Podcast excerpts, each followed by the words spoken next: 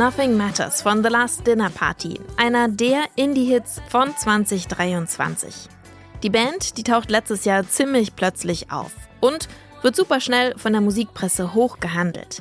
Wir sprechen heute im Popfilter wieder über KünstlerInnen, die man dieses Jahr im Auge behalten sollte. Man könnte also jetzt denken, wir seien etwas, Achtung, late to the dinner party. Aber das Debütalbum von The Last Dinner Party, das wird in diesem Jahr erst noch erscheinen. Und deswegen glauben wir, 2024 wird das Jahr, in dem man an der Band nicht mehr vorbeikommen wird. Deswegen schauen wir heute im Popfilter, was sie eigentlich ausmacht und wo der große Hype eigentlich herkommt. Es ist Dienstag, der 2. Januar. Ich bin Jesse Hughes. Hi.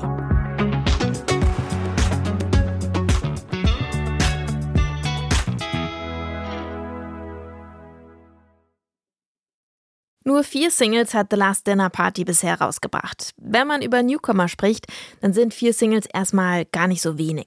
Es ist aber doch ganz schön wenig gemessen an dem, was die Band schon erreicht hat.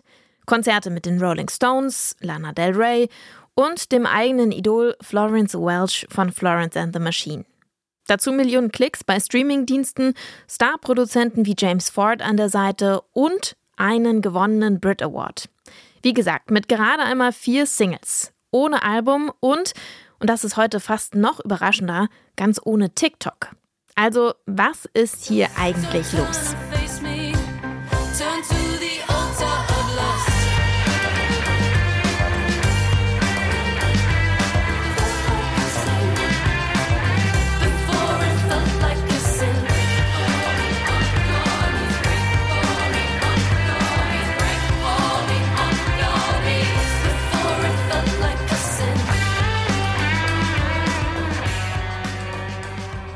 Texte über christliche Motive, Auftritte in Barockkleidern wie aus dem 17. und 18. Jahrhundert und dazu Rockgitarren. Auf den ersten Blick scheint The Last Dinner Party den Zeitgeist eigentlich nicht so wirklich zu treffen. Auf den zweiten aber umso mehr. Denn ihre Goth-Grunge-Ästhetik, in der die Band auftritt, ist eigentlich gar nicht so fremd. Der anfangs gehörte Song Nothing Matters ist stark von der Ästhetik der Plattform Tumblr beeinflusst. Das erzählt Sängerin Georgia Davis in einem Interview. Die Plattform, die ist vor allem in den 2010ern total beliebt und heute wird sie durchaus nostalgisch verklärt.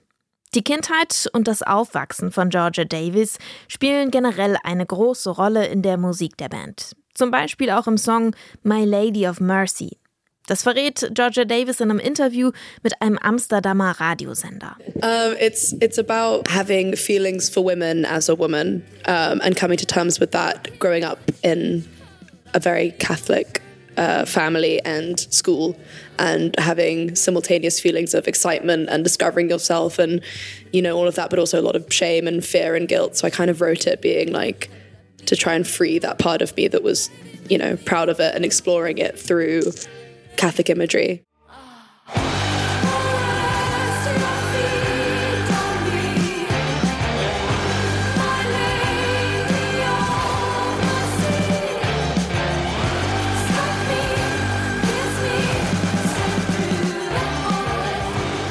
Im Song geht es darum, als Frau andere Frauen zu lieben. Nicht unbedingt leicht, wenn man in einem katholischen Haushalt aufwächst und auf eine katholische Schule geht.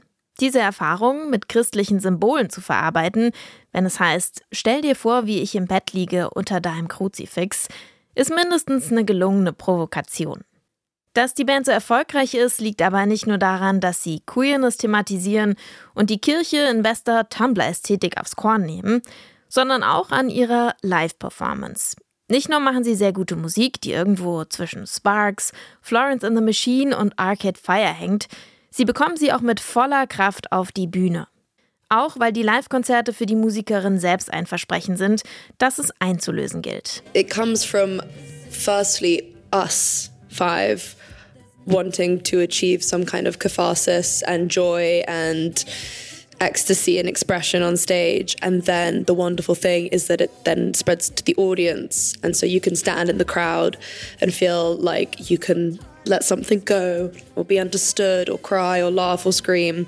And it's kind of a group catharsis yeah. and euphoria, um, which is, I think, what people really want and really need. Konzerte als Gruppenkatharsis. Damit die Besuchenden auch wirklich eine Gruppe werden, gibt The Last Dinner Party meistens einen Dresscode vor und ist oft so nicht mehr alleine in barocker Kleidung unterwegs. Da steht der einnehmenden Live-Performance eigentlich wirklich nichts mehr im Weg. Ab Februar sind The Last Dinner Party auch wieder auf Tour. Aber tatsächlich sind die Tickets alle schon ausverkauft. Immerhin, das Debütalbum der Band Prelude to Ecstasy erscheint am 2. Februar. Und daraus hören wir die vierte und aktuellste Single der Band in voller Länge. Hier sind The Last Dinner Party mit On Your Side.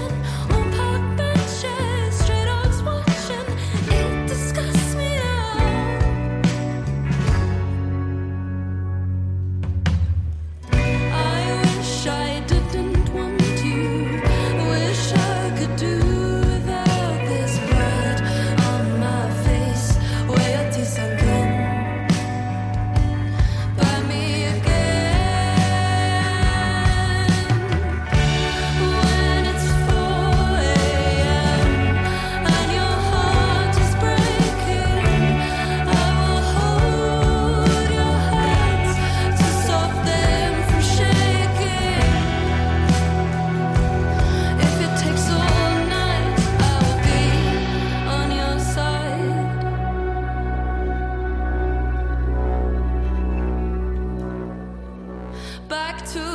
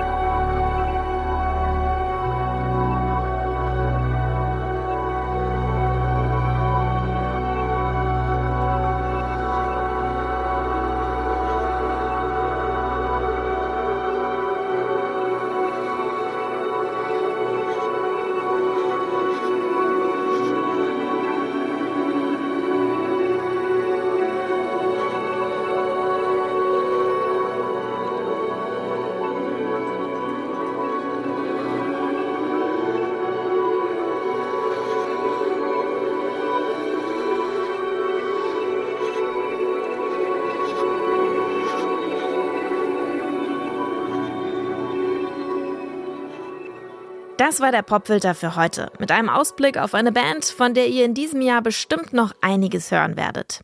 Auch morgen geht's mit einem viel beachteten Newcomer weiter. Der nimmt sein Debütalbum zwar in London auf, kommt aber eigentlich aus Berlin. Wer das ist, erfahrt ihr morgen. Heute an dieser Folge beteiligt waren Anton Burmester und ich, Jesse Hughes. Und ich verabschiede mich für heute. Ciao.